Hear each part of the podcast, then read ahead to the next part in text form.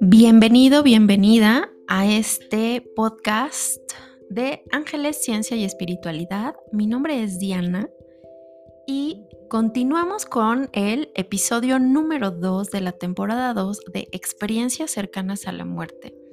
Y el día de hoy te traigo una experiencia cercana a la muerte que de verdad es sumamente interesante. Em, que de hecho esta historia em, posterior a que sucedió se convirtió en libro y es justamente eh, la historia del doctor Evan Alexander.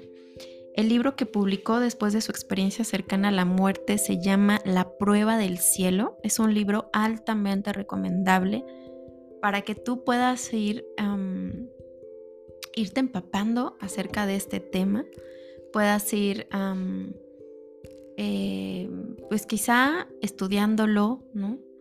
Eh, son temas que causan mucha curiosidad, eh, mucha incredulidad también, pero, sabes, en todas las experiencias cercanas a la muerte que yo conozco, tienen mucho que ver con todas las sensaciones que yo experimenté eh, cuando yo, yo también tengo esa experiencia cercana a la muerte. Muchas cosas coinciden.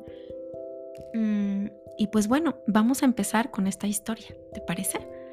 Y justo sucede en el año 2008, en donde este doctor, que además era neurocirujano y científico de la Universidad de Harvard, o sea, era un personaje sumamente importante en esa institución y justo a él le pasa, le pasa esta, esta, esta experiencia.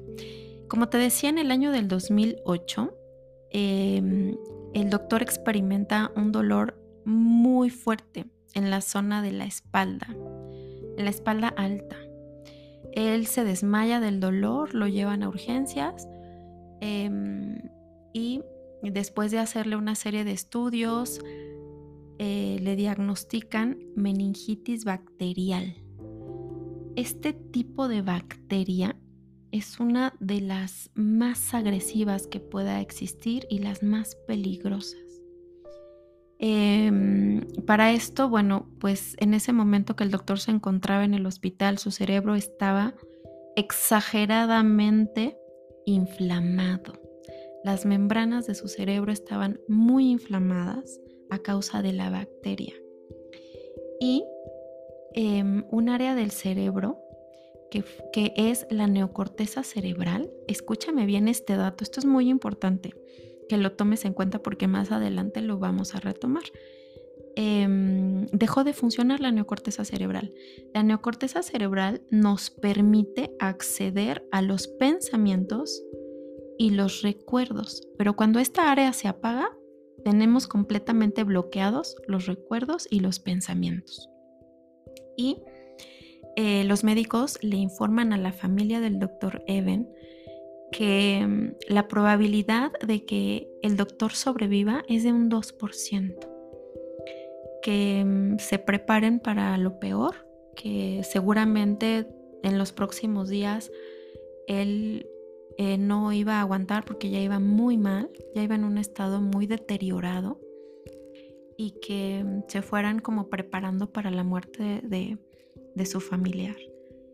Em, después em, de siete días internado en, completamente en coma intubado, el doctor despierta. Despierta hablando y generalmente cuando, cuando sucede esto en el cerebro, em, la gente despierta sin hablar, sin poder moverse, sin, sin fuerza y completamente desconectado de la realidad. No recuerdan nada. Eh, digamos que despierta en un estado vegetativo crónico. Pero el doctor despierta, puede hablar y lo que pasa es que no reconoce a nadie de su familia, no se acuerda de nada. eh, los médicos em, le hacen una serie de pruebas, ¿no? ¿Cómo te llamas? No recuerda tampoco su nombre. Y lo único que recuerda es que vio una, una chica rubia con el pelo largo, hermosísima, de ojos azules, de una sonrisa muy particular porque su sonrisa era grande, con dientes blanquísimos. Pero la chica no le dice nada en esa, vamos a poner entre comillas, alucinación. Y la ve a esta chica montada en las alas de una mariposa. Él dice que llega a un lugar hermosísimo, lleno de vegetación, que él puede experimentar una alegría, una euforia, una paz eh, que nunca en este mundo terrenal había experimentado y que no había voces, solo era ver y sentir. Y mm, los doctores le dicen, es que es imposible que tú hayas podido estar ahí, seguramente fue el medicamento que te estábamos suministrando, seguramente alucinaste, seguro es que está rarísimo que tú te acuerdes porque no no había manera de retener ningún recuerdo ni de accesar a tus pensamientos. Em, y al, al, poquito tiempo, él se va pues recuperando de a poco, comienza la rehabilitación para que él aprenda otra vez a caminar, aprenda a mover este, sus extremidades para que pueda volver a escribir el lenguaje. Y Afortunadamente, el doctor se va recuperando de a poco, pero bien. Cuando el diagnóstico era, se va a morir. Y si despierta, va a despertar en, estado vegetativo y a los pocos días generalmente eh, esas personas fallecen. Y eh, después él comienza a escribir como toda esta experiencia. Em, poco a poco va recuperando la memoria, va recuperando algunos recuerdos y eh, empezó a compartir esta experiencia con la comunidad médica, ¿no? Sobre todo con sus compañeros de la Universidad de Harvard, que empiezan como también muy curiosos, porque acuérdate que pertenecía a la comunidad científica de esa institución y comenzó a compartir también en medios de comunicación masivos su experiencia. Em, te quiero dar un dato importante. El doctor era hijo adoptivo y cuando él empieza a contar su experiencia, su familia biológica eh, lo reconoce, lo, comienza a buscar porque le llamó les llamó mucho la atención que él viera solo una mujer y la describía y entonces lo contactan. Em, ellos le muestran una fotografía, ¿no? Como de las características de la mujer que él había visto en, esas alucinaciones, entre comillas, vuelvo a decirlo, y dice, es ella. Exactamente así, yo la miré, ella me sonreía, ella me transmitía mucha paz, una sensación de todo va a estar bien, sin palabras. Y al final la mamá biológica le confiesa que ella era su hermana que falleció en el año de 1998 a causa de un accidente y que se llamaba Betsy. Entonces, él todavía se queda aún más impactado porque no entendía muchas cosas de las que habían sucedido, de su recuperación rápida, de que pudo despertar, de que pudo regresar, de que además contactó con una hermana que jamás había visto, que ni siquiera sabía de su existencia. Y, que esto pues le dio como una gran esperanza de que hay vida después de la muerte, de que hay más allá del otro lado. Él eh, decía como con mucho énfasis, yo no tengo ninguna creencia religiosa, no soy creyente de nada, y, esto me sucedió. Entonces, es, una, es una historia de verdad, em, como te decía, muy interesante, que puedes creer o no, yo te lo dejo a tu criterio, yo te lo dejo a, lo que tú vayas sintiendo también. Y, esta historia te la cuento de manera muy general, pero ya puedes saberla ya de manera más específica en su libro, que como te comento se llama La prueba del cielo del doctor Evan Alexander. Y también, aunado a esta experiencia, quisiera recomendarte una serie que está en Netflix que se llama Sobrevivir a la muerte. Y esta mm, serie documental me parece una joya porque eh, también hay em, testimonios reales de personas que han tenido experiencias cercanas a la muerte y cómo, y cómo coincide en muchas cosas de las que yo viví y de, de las que otras personas han vivido con, este tipo de, de experiencias. Hay también testimonios de personas que han podido tener contacto con sus seres queridos fallecidos, ¿no? Como ellos les mandan mensajes a través de sueños, a través de la naturaleza. ¿Y por qué digo de la naturaleza?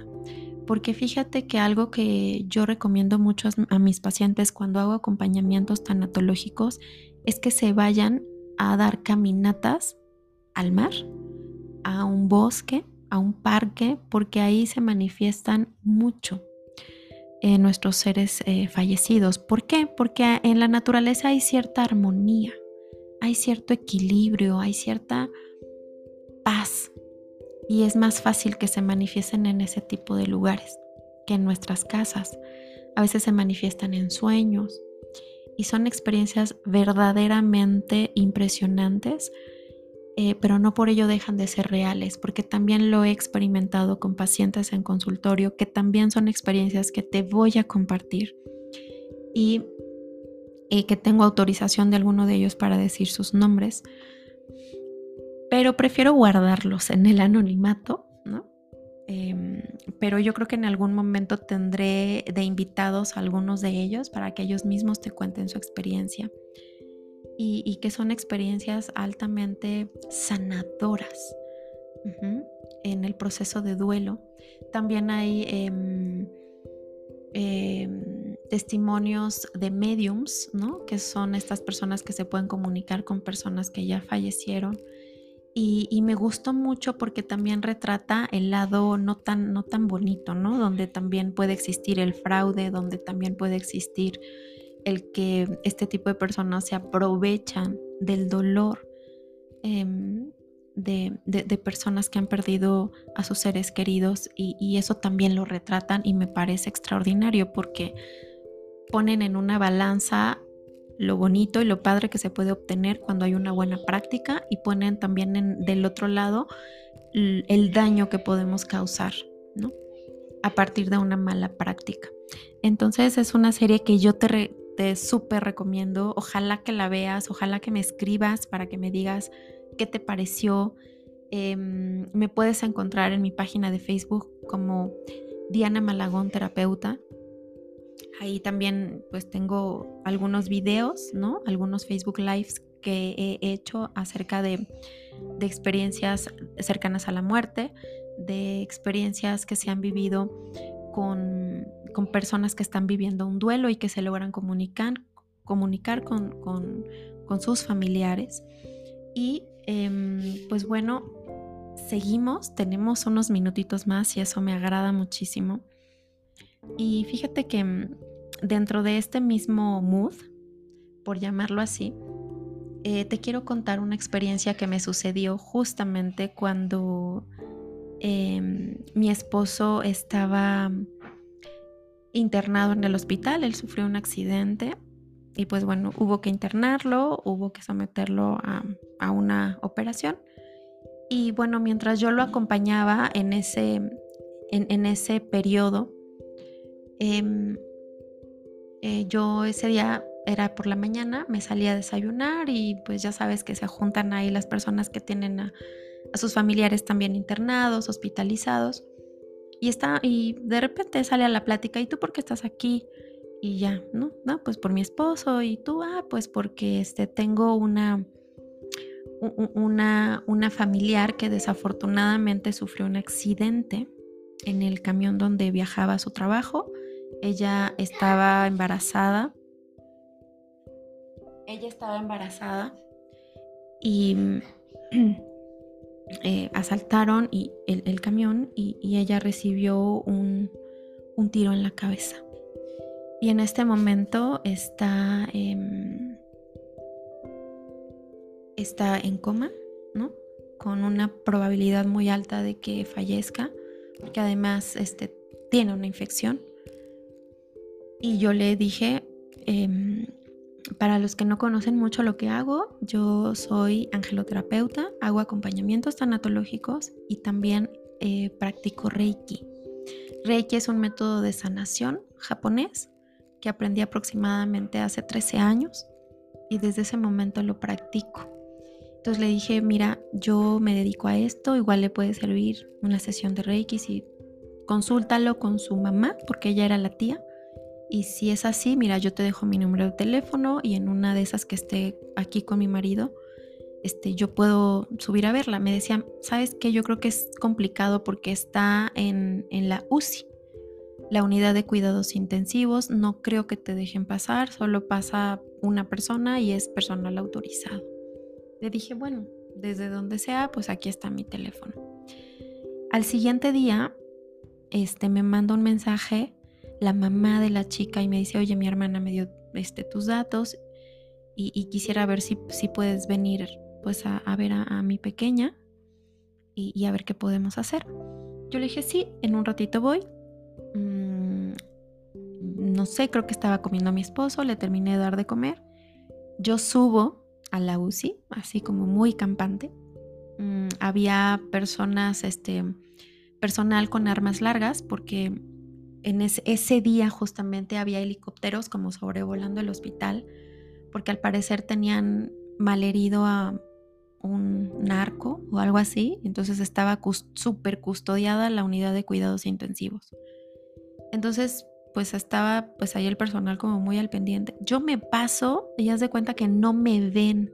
Yo paso enfrente de un guardia y él como normal, ¿no?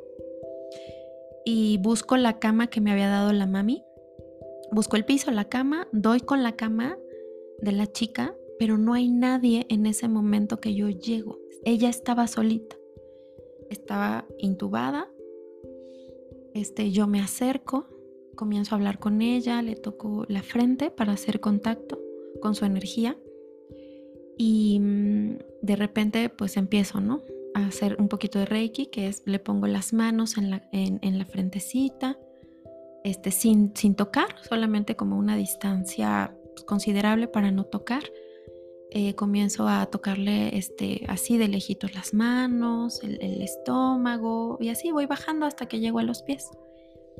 De pronto llega un médico, pero yo no lo veo, él está a mis espaldas y me dice, ¿y usted qué hace aquí?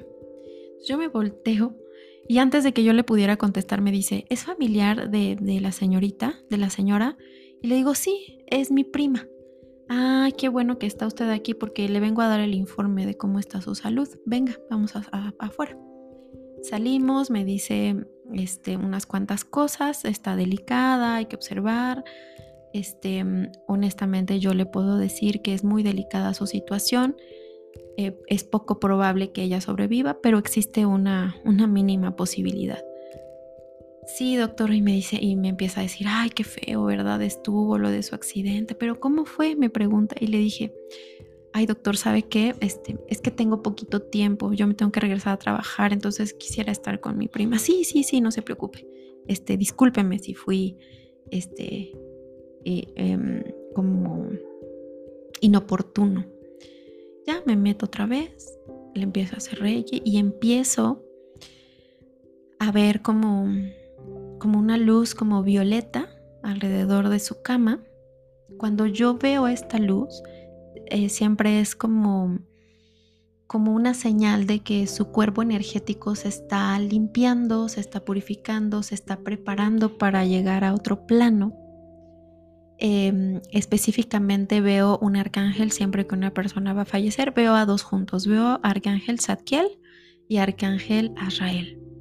Zadkiel estaba Azrael todavía no, o sea que todavía tenía como tiempecito, ¿no? Para, para poder como despedirse, o sea, el sentimiento que yo sentí fue, ya se va, ¿no? Faltan probablemente días o algunas semanas para que ella pueda ya irse. De repente llega su mamá, ella me dice, este, yo me, antes de que ella me diga algo, le digo, señora, mucho gusto, yo soy Diana, usted me escribió, sí, sí, señorita, sí me acuerdo de usted.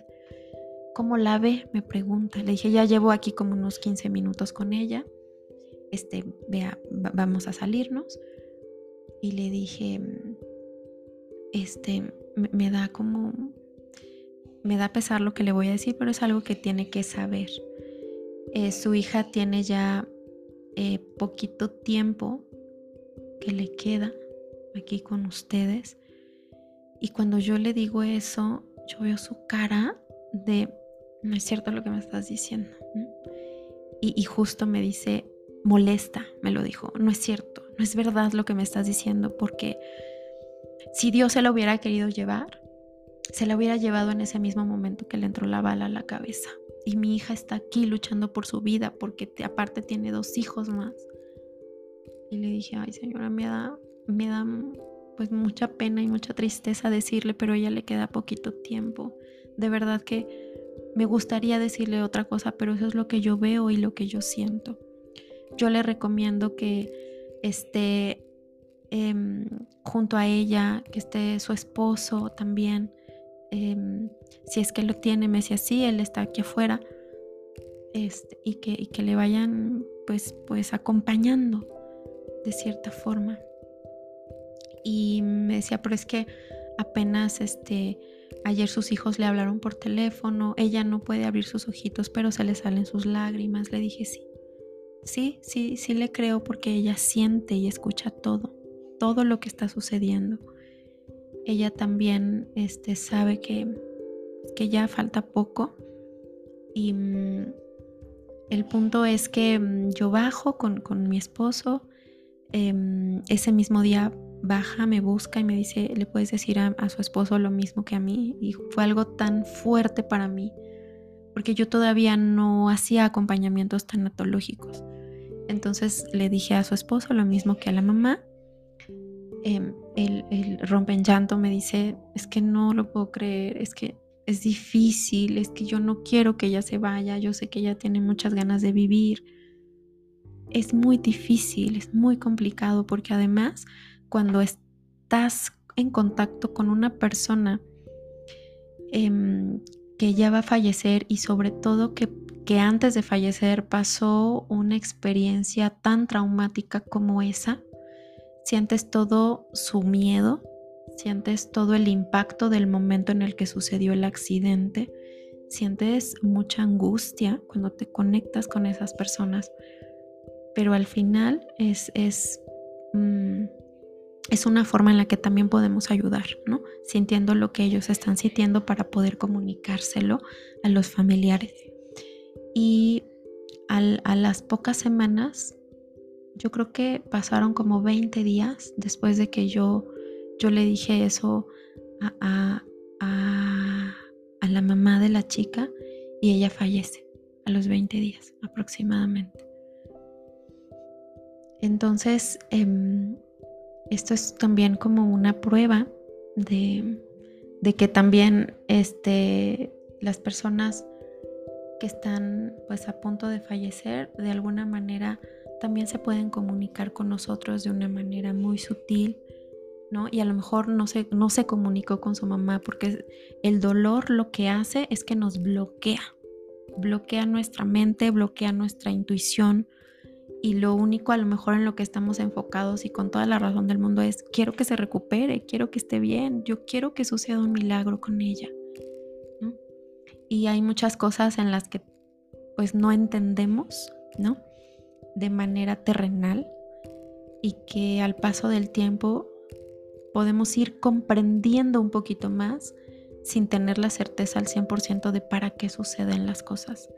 Pero esta, esta habilidad también sirve para ayudar, ¿no? Y a veces no son tan gratas las noticias que damos, pero son necesarias. A veces em, también son contratos de alma, ¿no?